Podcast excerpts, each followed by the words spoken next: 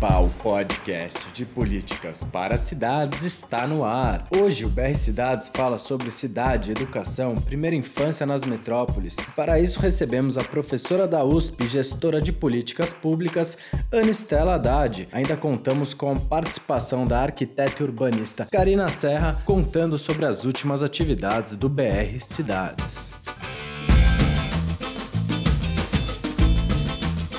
É com um bom dia, boa tarde, boa noite que estamos começando a nona edição do podcast do BR Cidades. Esse novo formato visa permitir que o público acompanhe o debate urbano na hora que bem entender. Seja no ônibus, na bicicleta, no carro, indo ou voltando do trabalho ou da faculdade, tanto faz. O BR é uma rede formada por estudiosos, profissionais e movimentos sociais que pensa a cidade no intuito de torná-las justas, democráticas e ambientalmente sustentáveis. Aqui quem fala é Vitor Santos esse podcast é um oferecimento da Valete de Copas Filmes feita em parceria com a Rádio Madalena, onde o programa estreia sempre em uma segunda-feira e a partir de terça fica disponível em diversas plataformas de streaming e agregadores de podcasts. Você pode acompanhar o BR Cidades pelo site brcidades.org, no Facebook e Instagram, procurando por BR Cidades. E hoje, mais uma vez, testamos um novo formato com base no feedback enviado pelos nossos ouvintes, com menor duração e os informes do BR Cidades com a Karina Serra entrando depois da entrevista entrevista, então fiquem ligadas e ligados. E sem mais delongas, estamos aqui com a professora da USP, gestora de políticas públicas, Ana Estela Haddad. Ela que é doutora em odontologia e livre docente do Departamento de Ortodontia e Odontopediatria da USP. Ana Estela trabalhou no governo Lula como assessora de planejamento no Ministério da Educação, sob as gestões de Cristóvão Buarque e Tarso Genro. Pediu exoneração em 2005, motivada pelo fato de Fernando Haddad, que era secretário executivo e seu seu marido, assumiu o cargo de ministro e, na sequência, trabalhou no Ministério da Saúde, no cargo de diretora de gestão da Educação e da Saúde, na Secretaria de Gestão do Trabalho e da Educação na Saúde. Ainda ganhou projeção com seu trabalho voluntário na Prefeitura de São Paulo a partir da eleição de Haddad em 2012, um projeto voltado para a primeira infância chamado São Paulo Carinhosa. Há um tempo também trabalha com ações da Unicef voltadas para o mesmo tema e recentemente foi convidada pela ex-presidente do Chile e atual comissária de Direitos Humanos da ONU, Michelle Bachelet, para participar de uma rede internacional de proteção à primeira infância e aceitou. O lançamento está programado para os dias 6 e 8 de novembro na cidade de Santiago, capital do Chile. É a Fundação Horizonte Cidadão. Anistela é filiada ao Partido dos Trabalhadores, considerada da ala mais moderada. Então, Anistela, em primeiro lugar, muito bem-vinda, muito obrigado por aceitar participar aqui do podcast do BR Cidades quero pedir para você contextualizar em que momento está a educação no Brasil hoje, né? Porque é um tema que tem ganhado muita mídia, já houve troca de ministro esse ano, agora se fala sobre algumas medidas como o projeto Futurice. Conta pra gente.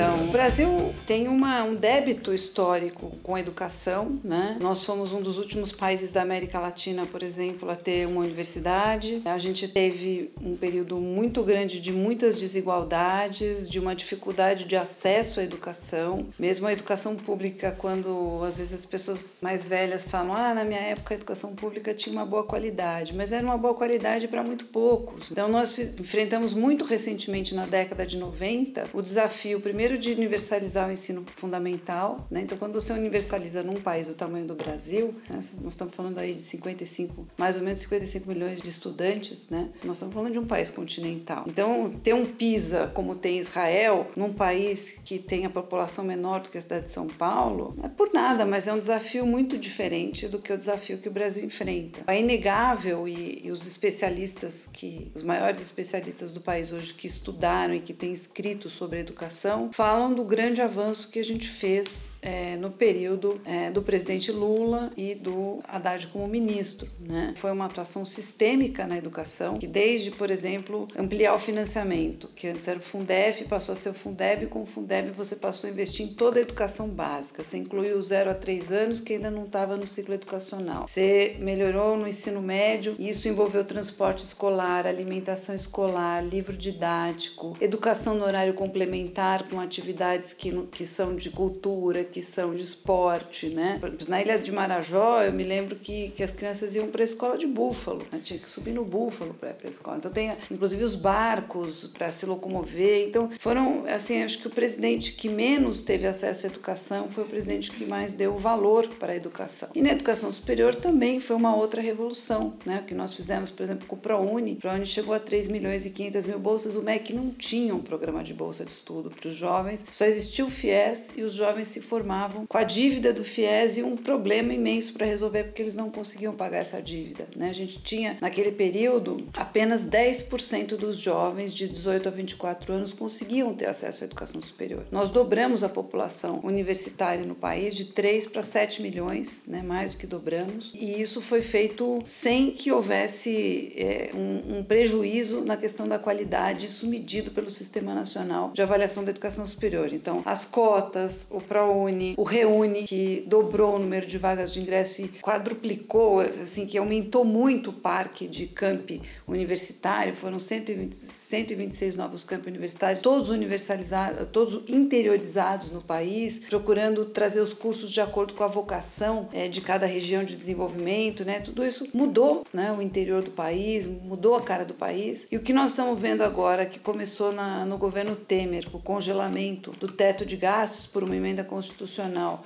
e que vem agora numa espiral descendente aí terrível, né? É um cortes cada vez maiores na educação como um todo. A educação superior ainda aparece mais, mas o corte está sendo na educação como um todo, pondo em risco um bem público que, que é o maior bem que uma nação pode ter, é a educação do seu povo. Né? O governo de hoje aponta muitas vezes as escolas militares como caminho, né? Existem muitas ideias que estão sendo defendidas por aí. Como você enxerga, né? Qual o caminho para trazer mais pessoas para a escola e dar mais qualidade para o ensino brasileiro? Olha, a gente está vivendo um, um, momento muito crítico é, de, de uma crise de valores, de valores que estão conquistados, que estão ali na nossa Constituição, uma educação laica, uma educação é, democrática, que o professor tem que ter liberdade de cátedra na sala de aula. Ontem o Drauzio Varela escreveu um artigo muito bom na Folha de São Paulo sobre essa questão da ideologia de gênero, que é esse termo que inventaram. O que, que é isso, gente?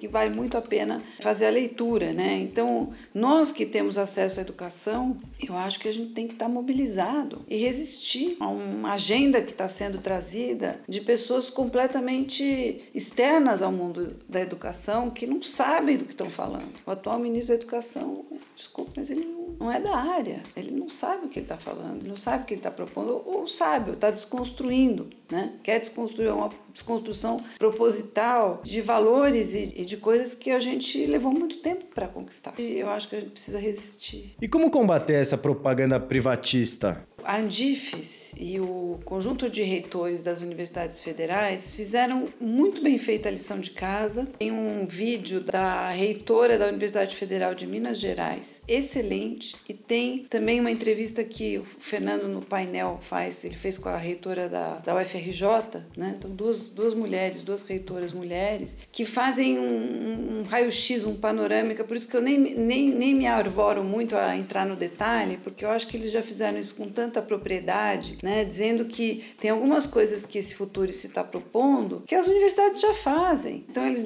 nem pararam para até hoje, quer dizer, havia sempre um esforço de construir essas políticas ouvindo a universidade. A universidade é um ator importante desse processo, sabe? Cada um sabe o que acontece dentro do seu espaço e a construção precisava ser conjunta. E eles trouxeram um pacote pronto de co algumas coisas que não fazem nenhum sentido e outras que, inclusive, já acontecem é, na universidade. Né? Então, é, essa questão, por exemplo, de reduzir o financiamento público e esperar que é o financiamento privado que vai dar conta da universidade pública, isso é um absurdo. Em nenhum lugar, nenhum país do mundo é assim. Nem nos Estados Unidos é assim. Por mais que haja contribuições privadas, a pesquisa de ponta, a pesquisa estratégica, pesquisa de desenvolvimento de ciência e tecnologia, o que, o que faz a diferença é o financiamento público. E nós avançamos muito no, no último período, né? Nossa, a nossa pesquisa né, nós chegamos a 13º lugar no mundo em produção científica, na, na odontologia na minha área, por exemplo, nós estamos em segundo lugar, a gente só perde para os Estados Unidos. E tudo isso são conquistas que, que estão a, a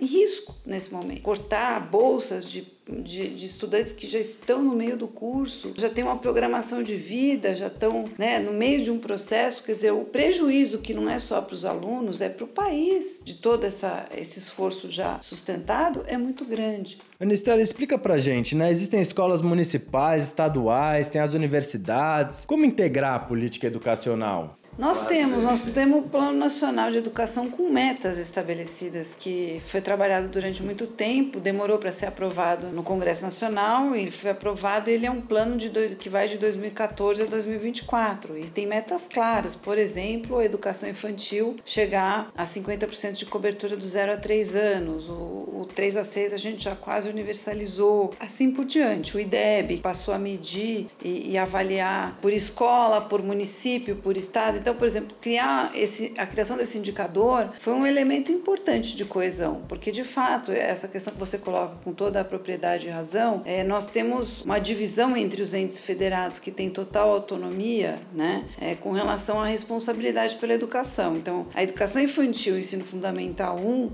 é competência municipal, o ensino fundamental 2, o ensino médio é competência do Estado, o ensino superior é competência federal. Então, é, isso coloca desafios de governança, né? E os desafios, eles geralmente conseguem ser enfrentados a partir do momento que você estabelece não só políticas, como um trabalho colaborativo entre os entes federados. E isso é, vinha sendo trabalhado é, fortemente. Né? Uh, então, por exemplo, quando você estabelece um, o IDEB, que é um indicador, uma, uma medida, uma avaliação para as escolas, né, você coloca quase que todo mundo num objetivo em comum, de atingir uma meta, de chegar a uma nota, de ser avaliado junto. Então, você tem pacto que se faz entre as diferentes redes e um papel muito importante no âmbito nacional do Ministério da Educação de fazer essa articulação entre os diferentes entes, federados. Mas precisa ter objetivo, precisa ter visão, precisa fazer diagnóstico e precisa estar disposto e com vontade política para fazer de fato a gestão da educação. Né?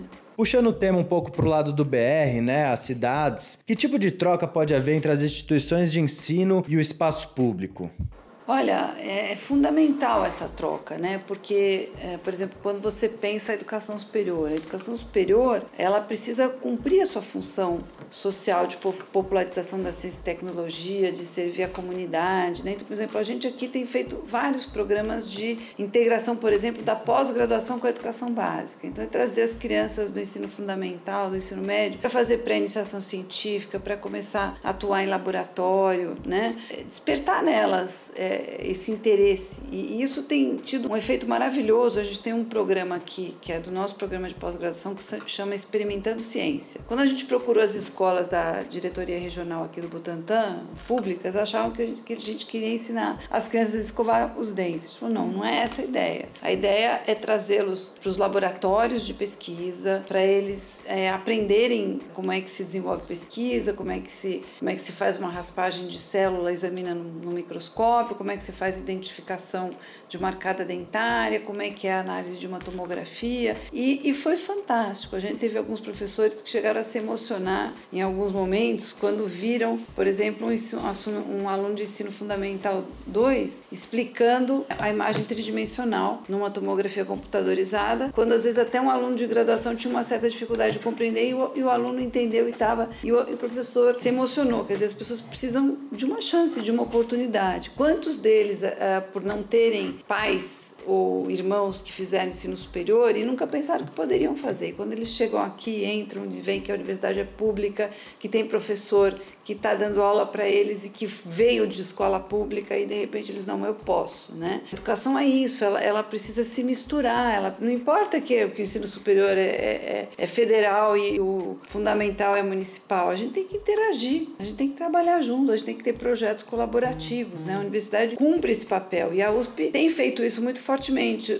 e eu até ultimamente com essa com esse questionamento todo, uma coisa interessante que tem acontecido é que a gente está mais preocupado em comunicar o que a gente faz. Então, a gente está, está comunicando mais, eu não sei se vocês têm acompanhado nas redes sociais, mas a gente está comunicando mais tudo que a USP faz, porque às vezes a, a população não fica sabendo. Isso vale, acho que, para a universidade como um todo. E numa perspectiva mais ampla de educação, né? Antigamente a disputa era entre o conteudismo e o construtivismo. Com as novas tecnologias temos desafios inéditos, né? Qual o futuro da educação? A gente está vivendo tempos muito desafiadores, né? Esse tempo de, de redes sociais, de tecnologias e, e, de mudanças disruptivas muito intensas que a gente está vivendo, exigem da gente outras competências na educação. Exige que o aluno tenha uma, um outro tipo de formação e exige que o professor também se comunique e pense o planejamento do conhecimento e da formação educacional do aluno numa outra perspectiva, né? Então, vou citar um exemplo. É, hoje, antigamente a gente dava uma aula expositiva e o professor detinha todo o conhecimento que o aluno precisava ter. Hoje em dia você pode preparar uma aula de duas horas, quatro horas, tudo que você vai falar para esse aluno e muito mais, ele abre a internet e ele vai fazer uma navegação e ele vai encontrar um mundo de conhecimento. Então, e ele precisa, às vezes,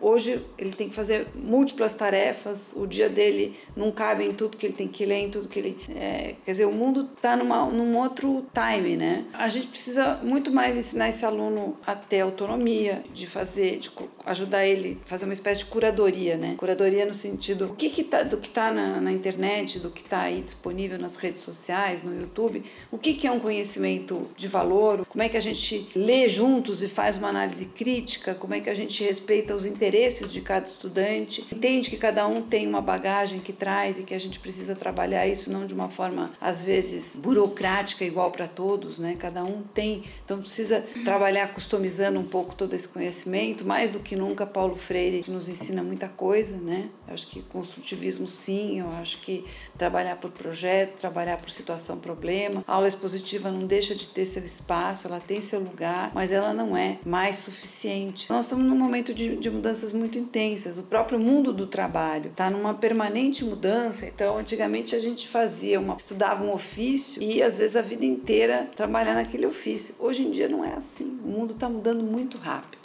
Então a gente precisa aprender a ser um pouco autodidata, a fazer a regulação do próprio conhecimento, como é que eu estou aprendendo, o que, que me falta, fazer a gestão desse processo. Cada um tem que aprender um pouco até essa autonomia. Então a gente tem que formar o aluno de uma maneira diferente, trabalhar colaborativamente, trabalhar em equipe, a ser resiliente, se adaptar a mudanças, né? Então são uma série de competências mais amplas e subjetivas que só o conteúdo não dá mais conta. Porque até esse conteúdo que você dá hoje, daqui três anos, ele já está totalmente ultrapassado. Então você vai precisar estar tá buscando o conteúdo de cada momento que você precisa, saber onde acessar, como acessar, como fazer análise crítica, como usar. E hoje ainda existem novas disciplinas, né? Como é o caso da educação urbana, por exemplo. Como você enxerga esse tipo de matéria, de disciplina? Muito interessante. Eu admiro demais esse trabalho de vocês do BR Cidades, porque nós estamos entrando, quando a gente estava na década de 60, 70, a gente tinha 50% da população mundial vivendo em cidades, era 50% urbano. Hoje esse número é crescente. Né? No Brasil nós temos uma taxa de urbanização de 84%. 84% da população vive em cidades, espaços urbanos e em geral nas grandes cidades. Então a gente pensar na qualidade de vida, a gente pensar na sustentabilidade sustentabilidade da nossa sociedade, do nosso planeta, de como a gente se alimenta, das escolhas de consumo que a gente faz para o nosso planeta, para as futuras gerações, simplesmente talvez o mais importante a fazer. Tem um provérbio indígena que diz o seguinte: que a gente não herda a terra dos nossos ancestrais, a gente toma ela emprestado dos nossos descendentes. Então, é, eu acho que pensar em como a gente está vivendo na qualidade de vida não só para a geração atual, mas para o que a gente está fazendo com o planeta e o que a gente está, como é que a gente está vivendo na cidade, o lixo que a gente produz, como é que a gente, que a gente faz com esse lixo, como é que a gente está morando, tudo isso se torna assim, eu acho que na, a, a pauta mais importante do dia. Anistela, a gente está debatendo educação e tudo. Como é que é o caso nas periferias que tem algumas vezes barreiras mais difíceis de atravessar? Esse fim de semana eu estava assistindo uma, uma série nova que saiu que chama Sintonia. E eu achei incrível, achei que a gente precisa assistir, precisa refletir sobre, sobre o que ela traz, né? Um pouco da, dessa realidade que está aí colocada para o jovem que vive na periferia né? e que tem um contexto imensamente desafiador, né? A sobrevivência dele é muito mais difícil do que a sobrevivência de um jovem que nasce numa família de classe média ou numa família mais privilegiada e isso começa desde lá da primeira infância, às vezes desde a própria gestação, do planejamento familiar, do que é possível é, se fazer. E isso vai ter uma influência imensa, um, um impacto muito grande na educação, em como que essa pessoa vai viver, no acesso que ela vai ter aos bens, não só aos bens de consumo, mas ao próprio conhecimento. Né? Então, a gente precisa muito nesse aspecto, eu acho, das políticas públicas, políticas públicas no sentido é, mais elevado que isso possa ter, no sentido da gente diminuir inequidades, da gente diminuir a grande desigualdade que a gente ainda tem prevalente na nossa sociedade. Hoje cedo eu tive visitando a Preta Ferreira lá na, na penitenciária de Santana, né? Uma pessoa que é uma mulher, que é uma atriz, que é uma publicitária, que está lutando com o movimento de moradia para ter onde morar, né, numa cidade que leva as pessoas com menos condições cada vez mais para longe, duas, três horas de deslocamento por dia para chegar no trabalho, né? Então, como é que é a mobilidade numa grande cidade? Como é que me lembro quando a gente começou em 2012 a estudar, a fazer a campanha para a prefeitura de São Paulo e a gente estudou, por exemplo, um dado de que naquele momento a gente tinha, como a cidade cresceu de forma concêntrica e sem planejamento, quer dizer, você tem a concentração em poucos bairros dos empregos. Então a gente tinha, eu não sei agora como está no seu dado atualmente, mas naquela época o dado era que a gente tinha o correspondente a toda a população do Uruguai se deslocando diariamente na cidade de São Paulo para 30% dos bairros onde estavam os empregos. Como é que uma cidade dessa vai funcionar? Quanto tempo você tem para ficar com a sua família, para cuidar dos seus filhos, se você tem que gastar três horas por dia só de deslocamento? Como é que o espaço público, a função pública da, da moradia, do, do, do espaço público da, das ruas da cidade é ocupado? Quem tem, quem é privilegiado nesse processo, né? Como é que a gente produz um, um, uma coisa um pouco mais equilibrada para que a cidade seja de todos, né? Para que todos tenham fruição e acesso à cidade e ao que a cidade produz, né? a gente tem muito que avançar ainda. Né? E para avançar nesse sentido, né? O foco é na mobilidade, fomentar a criação de novos polos urbanos. Olha, eu acho que tudo ao mesmo tempo agora. E eu vi muito isso acontecer na gestão 2013, 2016 na cidade de São Paulo, né? Em que houve, primeiro, uma mudança radical é, na prioridade de ocupação das vias para mobilidade, então, fazendo isso de forma multimodal. Então, as, as, a ciclovia, os corredores de ônibus, né? a integração entre a ciclovia, o metrô, o corredor de ônibus, né? Para poder melhorar é, esse, essa mobilidade. Ao mesmo tempo, houve também uma mudança mudança na regra do, IPTU, se criou um IPTU regressivo para as empresas que se instalavam nas regiões mais distantes, em que precisava haver mais desenvolvimento e crescer o emprego. Né? Então, você, algumas empresas tiveram isenção, se eu não me engano, por 20 anos do IPTU para se instalar nos bairros onde as pessoas moram e onde está faltando emprego, para levar o emprego. Porque não adianta você levar a cidade ou leva minha casa, minha vida para longe, mas você não leva escola, não leva posto de saúde, não leva emprego. As pessoas precisam viver na cidade, no espaço da cidade e de preferência de uma forma que elas possam se deslocar, que possa ser um lugar. Então tem muito que se possa fazer em termos de política pública que tem que integrar mobilidade com moradia, oportunidade de trabalho, escola, saúde, tudo, tudo isso, a vida das pessoas não está dividida em caixinhas que nem a gente faz na gestão, né? Tem que encontrar um espaço onde essas coisas se integram. Você já comentou um pouco sobre a primeira infância aqui, né? Pode comentar um pouco sobre o trabalho realizado pela São Paulo Carinhosa e também o que se pode fazer com a Unicef? A ideia de, de trabalhar com a primeira infância, ela nasce de uma confluência de fatos e escolhas que também eu fiz na minha vida. Na minha profissão como dentista, eu sou odontopediatra. Como odontopediatra, eu, eu cliniquei muitos anos e então sempre trabalhei com a questão da saúde bucal da criança e com o crescimento e desenvolvimento. E sempre tive que ver isso numa perspectiva do espaço da família, do espaço do contexto de cada criança, como que a criança cresce e se desenvolve. Então isso sempre teve presente presente para mim profissionalmente. Depois eu fui trabalhar com políticas públicas. Eu trabalhei no Ministério da Educação, ajudei a formular o ProUni. Depois eu fui para o Ministério da Saúde trabalhar com a formação dos profissionais de saúde, toda a saúde, né, dos 14 profissões. Trabalhei com medicina, enfermagem, odontologia, todo, são 14 profissões da saúde a gente procurou é, ter uma política para isso, pensando muito na perspectiva do nosso sistema único de saúde, do SUS, né? Como é que você forma dentro do modelo de atenção que o SUS propõe, de integralidade. Então tudo isso estava muito ali presente para mim quando a gente chegou à Prefeitura de São Paulo. Eu tinha também, na época do, do, do governo federal, tomado muito contato com uma política que foi o Brasil Carinhoso. Foi uma política social voltada para tirar a população de extrema miséria, mas principalmente aquelas já com foco depois do Bolsa Família, trazendo a questão das famílias com crianças e adolescentes que ainda estavam em extrema miséria e vendo quanto isso era importante, com condicionalidades, a condicionalidade de educação, de levar essas crianças para a escola, com a condicionalidade da saúde, da, do, do pré-natal da mãe. Tudo isso, então, para mim, teve uma, uma importância, uma relevância de, sobre a importância de ter políticas intersetoriais. E conversando com o Fernando quando começou a gestão, eu falei para ele que eu queria ter uma contribuição que fosse temática para que eu pudesse desenvolver algum trabalho que tivesse a ver é, também com a minha trajetória, que fizesse sentido para mim e que eu não fizesse uma atividade de representação vazia, assim, só de em evento, de como às vezes sobra às vezes para essa figura, a imagem de primeira dama que se tem, né? Eu não queria fazer isso, mas eu queria aproveitar a oportunidade política de dar uma contribuição. Ele lembrando do trabalho dele na educação, que foi um trabalho sistêmico no Ministério da Educação, se lembrou que muitas das políticas que foram implementadas em âmbito federal não tinham chegado ao município. E um foco muito importante estava justamente na primeira infância. A gente concordava muito nessa coisa da importância da primeira infância, porque hoje você tem estudos da neurociência, da, da pedagogia, da pediatria uma criança, para ser bem alfabetizada com 5 anos de idade, aquilo que aconteceu com ela desde o nascimento, o tipo de estímulo que ela recebeu e a família onde ela cresceu, se esses pais são escolarizados, se ela teve afeto, se ela teve proteção, se ela não foi negligenciada, se ela não vivenciou violência, isso tudo influencia na constituição da própria arquitetura cerebral e no desenvolvimento emocional, social, cognitivo, né?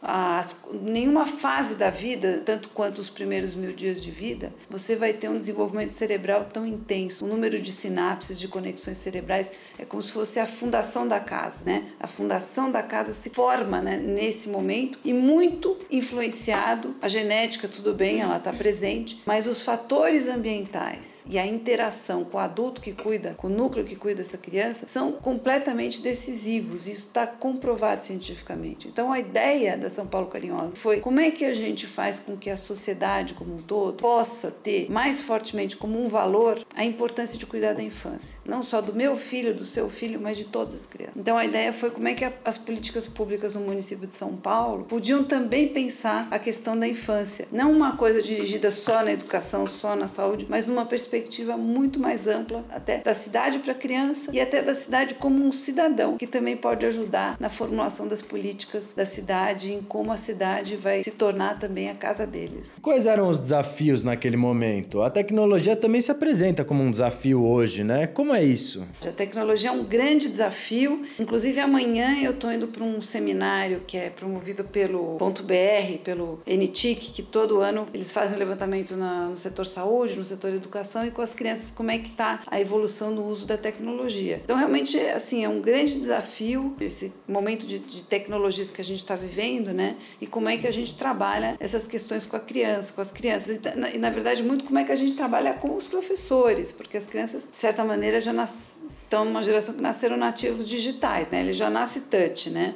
A gente é que é analógico e a gente tem que correr atrás desse prejuízo para poder interagir com eles numa outra lógica que dizem que até a estrutura mental é diferente, formato de hipertextos, de como você esse grupo eles não são lineares como a gente, a gente é linear, né? A gente tem um raciocínio, a gente é muito devagar para eles. Então a gente tem muito que, que avançar. Ao mesmo tempo a gente tem que fazer filtros, porque é, com a questão da tecnologia eles também também acabam, se a gente não cuidar, estando expostos a muitas situações de perigo dentro da própria casa, às vezes, né? Apenas através do aparelho, se a gente não tiver suficientemente colocados esses filtros, né? E não perder de vista, por exemplo, uma das experiências que a gente desenvolveu é, com a São Paulo Carinhosa, na coisa de mudar o currículo, né? Na, na questão de mudar o currículo na educação infantil, nós tivemos uma, uma grande expansão. Foram mais de 100 mil novas vagas no município de São Paulo para dar conta da fila que a gente tinha reprimida. Então nós tivemos que usar múltiplas estratégias para ampliação de vagas, mas isso foi feito junto com a implementação do que a gente chamou dos indicadores de qualidade. E isso foi trabalhado com toda a rede da educação infantil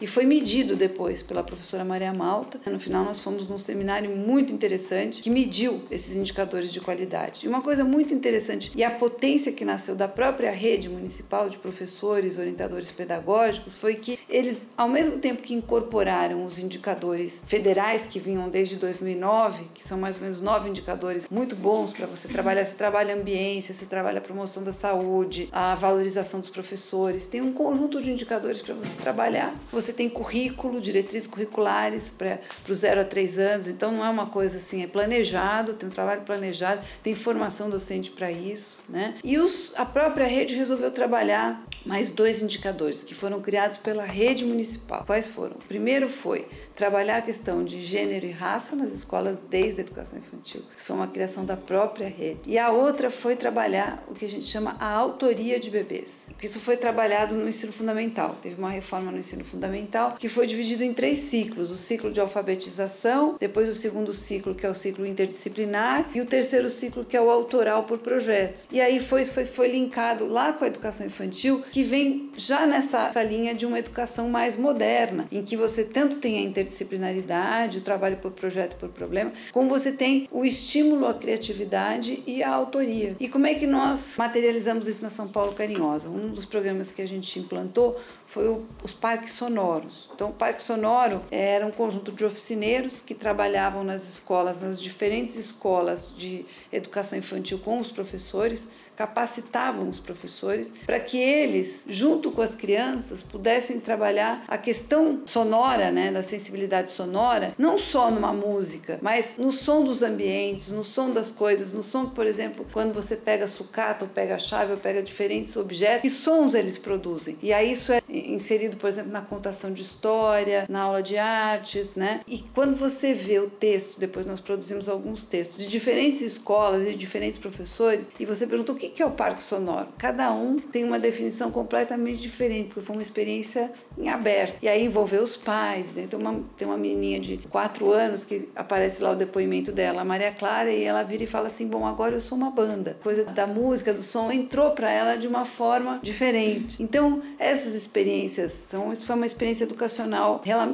maravilhosa que a gente teve com São Paulo Carinhosa. Uma outra experiência que a gente teve foi identificar, nós fizemos num determinado Dia das Mães um seminário sobre o luto parental, pensando justamente naquelas crianças que eventualmente já perderam o pai ou a mãe e que sofrem muito nesses dias dessas comemorações. Né? Eu lembro de ter ouvido uma redação de uma menina que me derrubou. Era Dia das Mães, todo mundo comemorando o Dia das Mães e a mãe dela não tinha mãe dela, ela perdeu a mãe dela. E os professores também com uma dificuldade muito grande de trabalhar isso. Então, junto com o serviço funerário, uma atuação maravilhosa da Lúcia Salles, que esteve à frente do ser primeira mulher à frente do serviço funerário e ela transformou os seminários em parques de memória para contar o cemitério da Consolação, você conta a história de São Paulo dentro do cemitério pelas pessoas que estão ali enterradas. Então a gente começou e fez um trabalho de formação com os professores junto com a PUC, com o laboratório de luto, para as professoras poderem aprender a trabalhar essa questão do luto com as crianças, né? Também na periferia é muito comum com a questão da violência,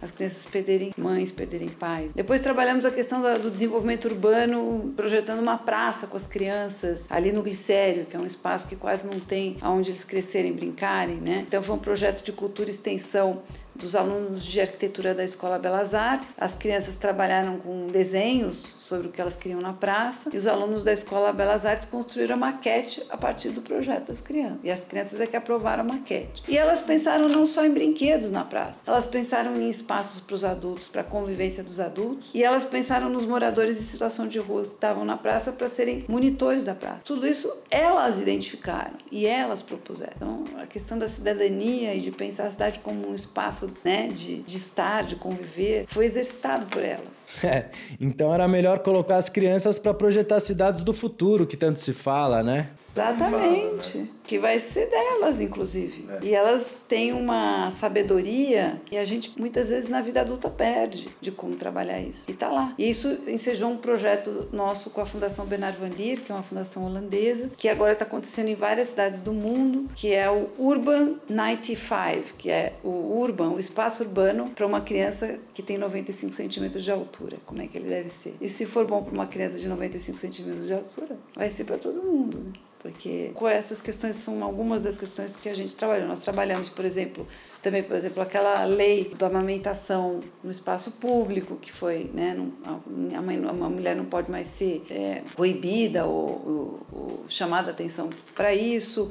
Nos parques e playgrounds, você pensar e prever as crianças que são cadeirantes e poder ter brinquedos onde as crianças cadeirantes também possam é, brincar. A contação de história e o, e o, e o espaço de cultura. Nós trabalhamos muito com as crianças na época do de braços abertos, porque você tinha pais ali que estavam em tratamento, e essas crianças nas férias, quando ia na escola, tudo bem, quando ia na escola ficava naquele lugar, naquele, naquele fluxo ali. Então nós é, iniciamos um, um, processo de, de é, visitas culturais e não levando só as crianças, os pais tinham que ir junto, que era justamente para fazer essa, esse link. Né? E a gente tem às vezes depoimentos de alguns pais que se reaproximaram da família depois que fizeram o passeio cultural. E você vai trabalhando em várias perspectivas. Trabalhar com as mulheres gestantes que estavam lá. Algumas nem eram elas usuárias, mas estavam lá porque o companheiro era, era não queriam se separar do companheiro. Alimentação escolar foi uma coisa que a gente trabalhou muito fortemente. Recebemos um prêmio importante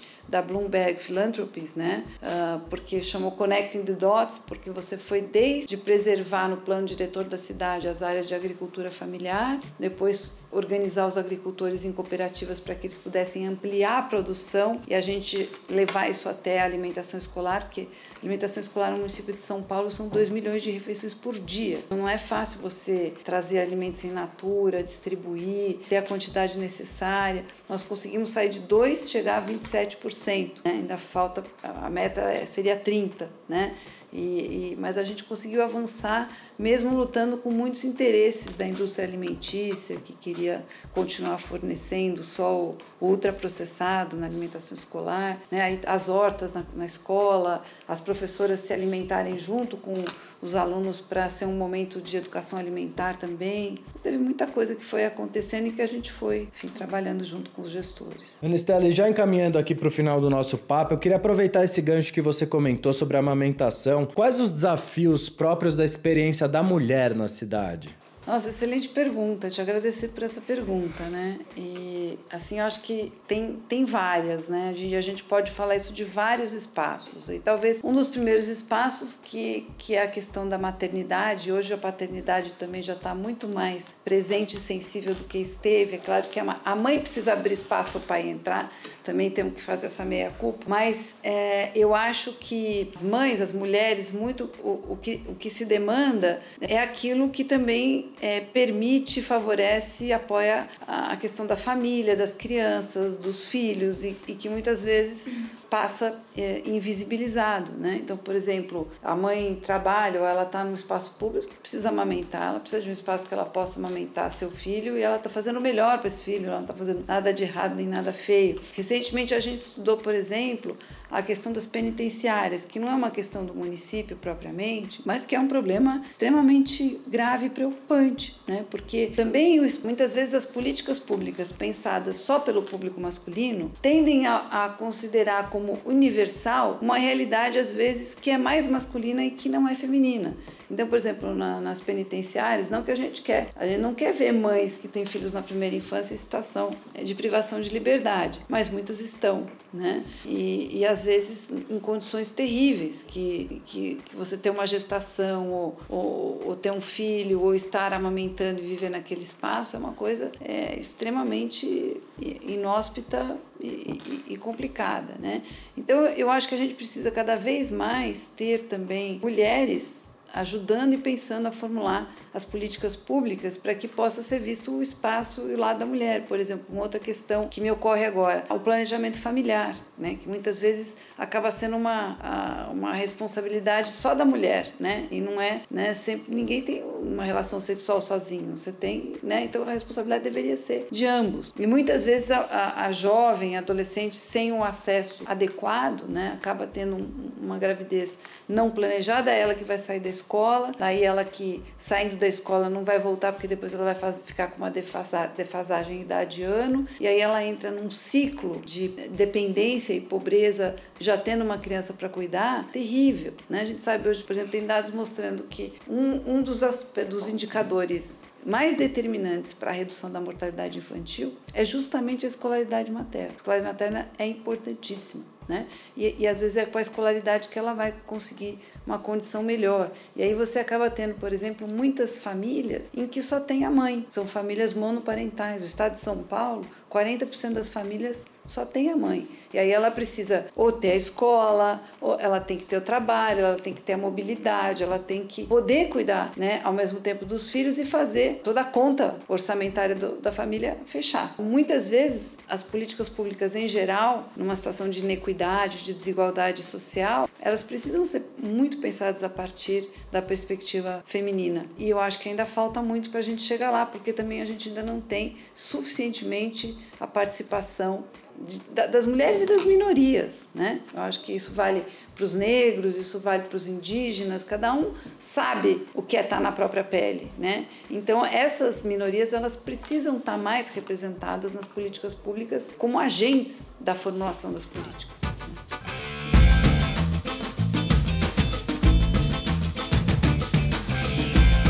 Agradecemos demais a participação da professora da USP, gestora de políticas públicas, Ana Estela Haddad. E agora estamos aqui com a Karina Serra para passar alguns informes sobre as atividades do BR Cidades. Diga lá, Karina.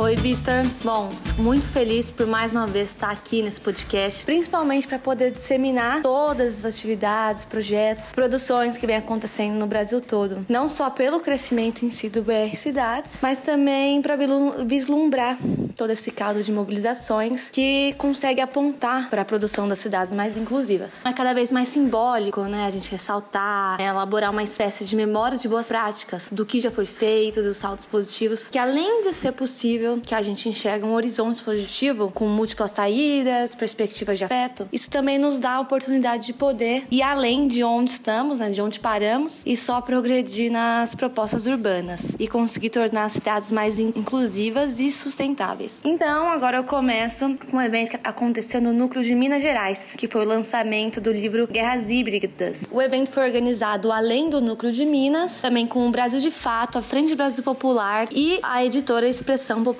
Agora lá pro Nordeste, a gente teve no dia 21 uma reunião aberta do Núcleo Paraíba, que aconteceu em Campina Grande, que foi para debater, né, construir um evento regional do Nordeste que vai acontecer ainda esse semestre. É só todo mundo ficar ligado nas nossas redes, que a gente vai publicar assim que a gente tiver o evento pronto. Agora, o núcleo do Distrito Federal, a gente teve duas atividades. Uma, na verdade, foi um convite a participar de uma mesa redonda denominada Arquitetura e Urbanismo no Serviço Público, que o nosso colaborador Beni, da FAUNB, foi convidado a participar. O outro evento muito importante foi o segundo fórum no núcleo do Distrito Federal, denominado Agenda Urbana Popular para a Metrópole Justa e Sustentável na Renovação do PDOT. O evento acontece em três dias, né, no dia 23, 24 e 25 de setembro, com o apoio da Faculdade de Arquitetura e Urbanismo da UNB. Já o núcleo de Santa Catarina, indo um pouco mais para o sul, no dia 23 acontece o encontro do núcleo, que tem o intuito de relatar o que aconteceu no segundo Fórum Nacional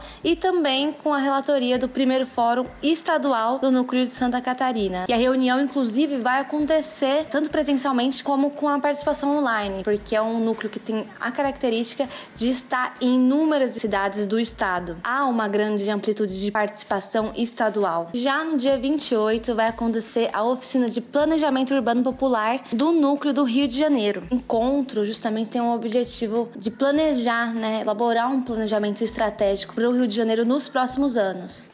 Então essa oficina vai acontecer das 10 às 17 na Biblioteca Parque de Manguinhos. Então estão todas e todos convidados e com esse último informe eu me vou e desejo muito fôlego pra gente que o BR cresce. Obrigada, Vitor. Tá certo então. Muito obrigado pela participação, Karina Serra, e chegamos ao fim dessa edição. Agradecemos também a Ana Estela Haddad, que participou da nona edição do podcast do BR Cidades. Lembrando que o programa é quinzenal e vai ao ar sempre em uma segunda-feira nos nossos parceiros da Rádio Madalena e depois fica disponível em diversas plataformas de streaming e agregadores de podcasts. Agradecemos principalmente aos ouvintes que acompanharam o programa até o final. Quem chegou agora pode conferir os outros oito programas sobre diversos assuntos envolvendo o debate urbano nacional. Mandem seus comentários, compartilhem o conteúdo que a gente agradece. Aqui quem fala é Vitor Santos e esse podcast é um oferecimento da Valete de Copas Filmes, feito em parceria com a Rádio Madalena. Acompanhe o BR Cidades pelo site brcidades.org e nas redes sociais procurando por BR Cidades. Mais uma vez eu agradeço e até a próxima.